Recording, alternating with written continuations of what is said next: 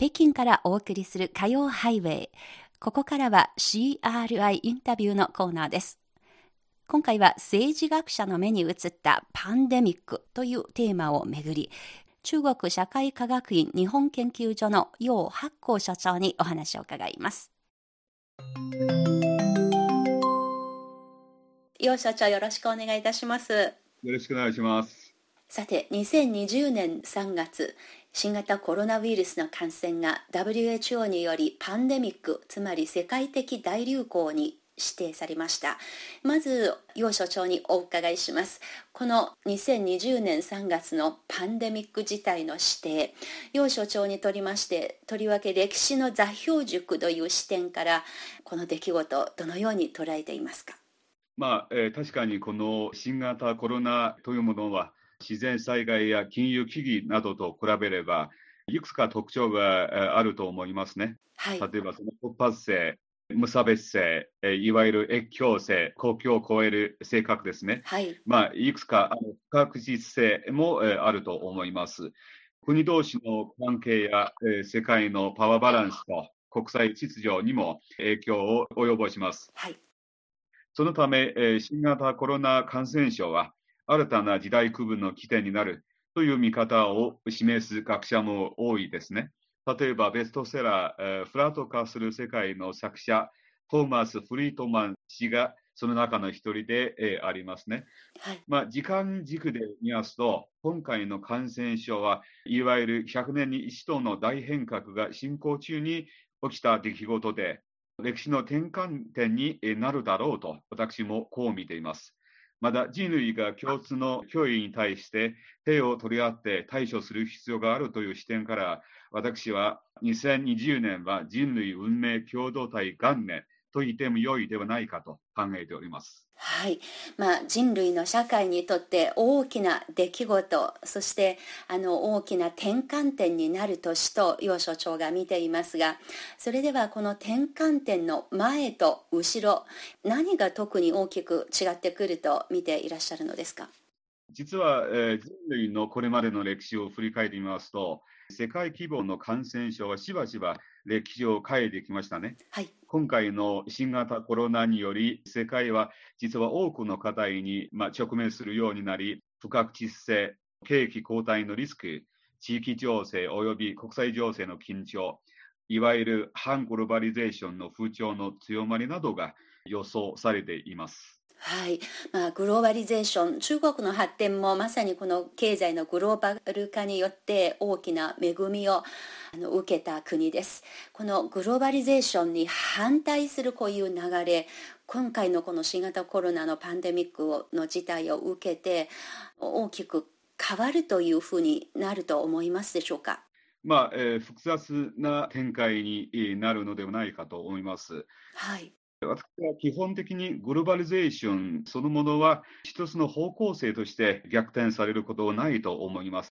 ただ、そのテンポは調整されるだろうと私は見ています。なぜかと言いますと、まずあの資本の視点からすれば、協力がもたらす利益の方がリスクをはるかに超えていると思います。次に、グローバリゼーションが利益配分の不均衡という問題をもたらしたものの、えー、アメリカ、実はアメリカなど先進諸国、国内のいわゆる年収中央値は、実は、えー、近年減少しておらず、増え続けている結果もいくつか、まあ、研究から見ても、えー、分かりました。はい。そういう意味で、今回の新型コロナは、グローバリゼーションへのテストになるのではないかと思います。はい、えー、つまりあの、テストだから、合格した点、不合格な点、改善されるべき点、破棄すべき点、いろいろと見えてくるでしょうね。えただ、これから得られる結論の一つとしては、世界的な、えいわゆる公衆衛生の安全保障と世界経済において各国は結束して立ち向かわなければならないという点であります。なるほど。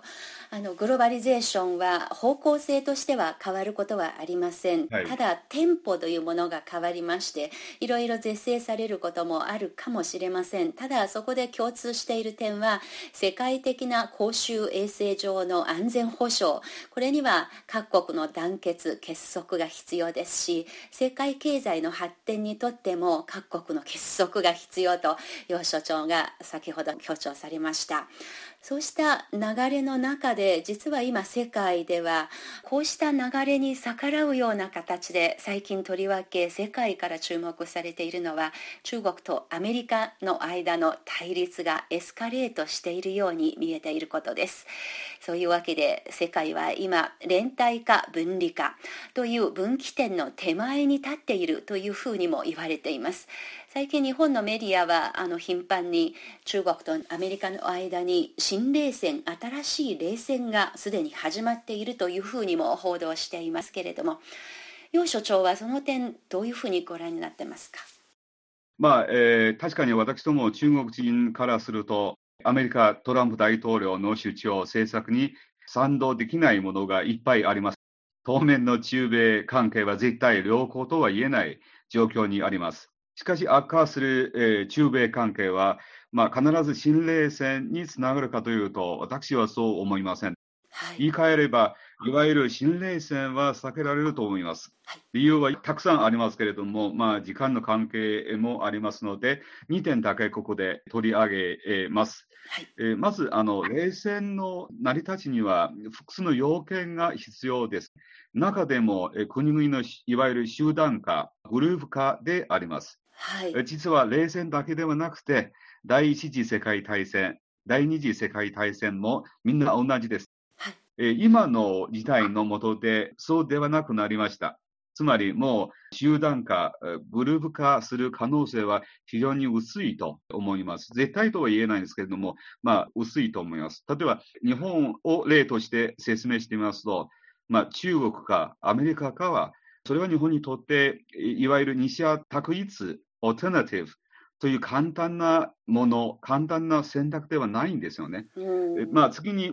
当面の関係悪化には、アメリカ国内政治というファクターが大きな役割を演じていると思います。はい、特に今年は、まあ、大統領選挙の年で、つまり、プレティコシーズンに当たっています。しかし、トランプ大統領の政策は、まあ、ひたすら生産者の利益だけを反映しているのではないかと私は見ています。はいえー、消費者の立場に立ちますと、まあ、本当に中国といわゆるディカブリンというあの言葉遣い、分離、まあ、ディカブリンという言い方がありますけれども、えー、まあ、中国とディカブリンすることは、それは本当に得なのか損なのか、まだまだアメリカ国内政治上は一致する結論には達していないと思いますね。ですから、結論としては、まあ、新冷戦というものは避けられると思います。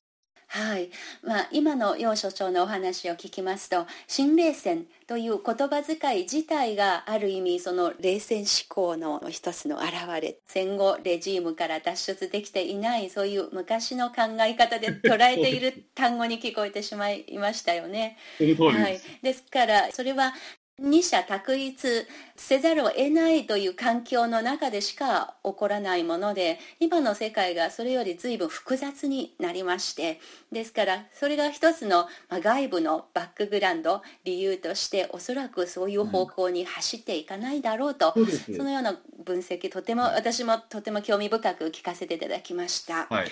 さて、まあ、このような世界の流れの中で、まだ今世界多くの国にとりまして今は社会経済活動の再開、はい、そしてでもう一方では感染症対策これまだ気を緩める緩めることができる状態ではありません。その両者の両立という二重の試練に多くの国が今さらされています。そういう困難な、まあ、大変かつでどの国にとっても体験したことのない状況が続く中で同じく北東アジアに位置する中国と日本、はい、まあ、ひいては同じ域内にある韓国とのこういう隣国同士の協力。これについてその意義について楊所長はどのように捉えていますか？えー、新型コロナが、えー、もたらした衝撃は世界的なものであり、はい、えー、その対応ももちろんあの世界的、まあ、プラス地域的な視点で見なければなりません。中日両国は自身の発展を実現するとともに、地域の発展を牽引することは、域内の大国同士として共有すべき責任であると私は、え、思います。特に私どもが生きるこの北東アジアでは、中日韓3カ国が隣り合って暮らし、一つの地域的な生態系の中にあるので、お互いの協力ニーズが非常に大きいと思います。一般的に言いますと、まあえー、生産拠点と消費市場の距離は遠ければ遠いほどリスクが大きくなります。ですから、海外投資のシフトは自国により近いところに置くということは言い換えれば、生きないを意味します。今後は、まあ、地政学の影響を強く受けた、いわゆる地形学、地理経済学的思考が台頭するだろうと私は見てます。中国には、まあ、世界のものづくりの3割が集中しているため、今回の調整では重要な標的となると思います。国際関係のブロッカーえ、あるいは地域間の動きが加速するかもしれません。いわゆる、えー、国際関係の地域化的発展というトレンドが十分加速する可能性が、えー、あると思います。中国は国土の広大さから自国でフルセット型の経済構造を成立させることは可能だと思いますが、それに対して日本や韓国は周辺国、とりわけ北東アジア地域に依拠しながら調整するしかないでしょう。それからは北東アジア域内の貿易が占める割合が高まり、域内諸国の経済的依存度がさらに強まるだろうと私は見ております。はい、まあ、今の新型コロナウイルスの感染がこれによって、まあ、世界経済のサプライチェーンに大きな影響を及ぼしますが調整も起こりますけれどもしかし近隣同士の同じ域内にある隣国同士はむしろその中で依存度が高くなる強まるという分析でした、えー、それを踏まえた上での質問になりますがどの国にとってもコロナ新型コロナとの付き合いは長丁場の付き合いになってしまいました、まあ、中国では新型コロナウイルス肺炎の対策の常態化という言葉を使いますけれどもこれからのこの中国と日本こうした中での両国関係を楊所長はどのように展望するのでしょうか？まあ、実は、えー、新型コロナの感染拡大が起きてから最初は日本から中国へ、武漢へ、その後、中国から日本へと、まあ、政府、地方自治体、経済界、そして民間レベルに至るまで、幅広い支援の場ができました。両国の国民が助け合い、支え合って、まあ、新型コロナと戦う中、心を打たれるシーンがたくさんありました。はい、最近の中日関係を振り返ると、低迷から紆余曲折を経て、2017年に正常な発展の軌道に戻りました。新時代の中日関係は今後も協調と競争が合わせ持つという特徴が継続していくと思います。はい、その中では、いわゆる構造的な矛盾については、短期間で解決することは難しいと思いますが、しかし、両国関係は今後も引き続き改善されていくと思います。はい、とりわけ、感染症の試練を経た両国は協力を深める環境がより整い、雰囲気もよりソフトになるよう期待しております。はい、そうですね。あのコロナウイルスと長く共存するという時代に寄せる思いがあれば、ぜひ聞かせてください。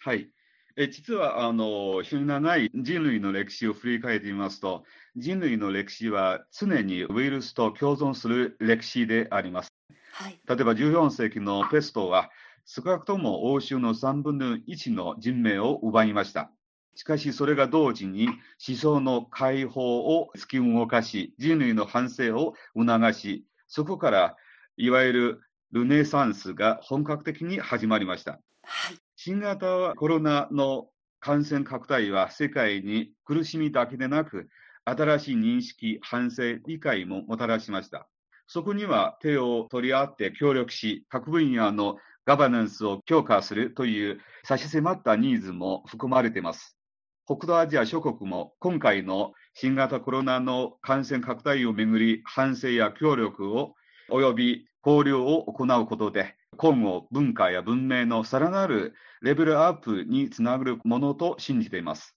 はい、そのために中日間をはじめ世界各国は今一緒に努力すべきではないかと思います。はい、この新型コロナのパンデミックを一つの教訓にあるいは一つのバネにして人類地球上のすべての国々が進歩できるようなそういう力に変えていくそのための努力が必要とおっしゃっているのです。すごく心に響きました。最後になりますが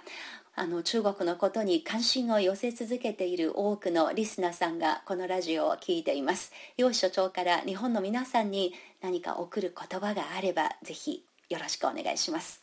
はい、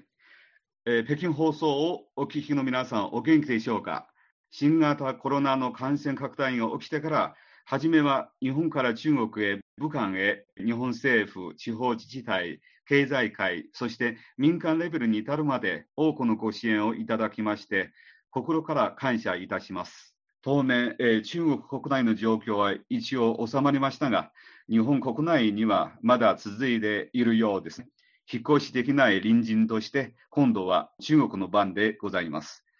もし私とも中国人に何かお手伝いできることがありましたら、ためらうことなくできる範囲で支援させていただきます。日本が一日も早く新型コロナを克服するよう心からお祈りいたします。それでは皆さんごきげんよう。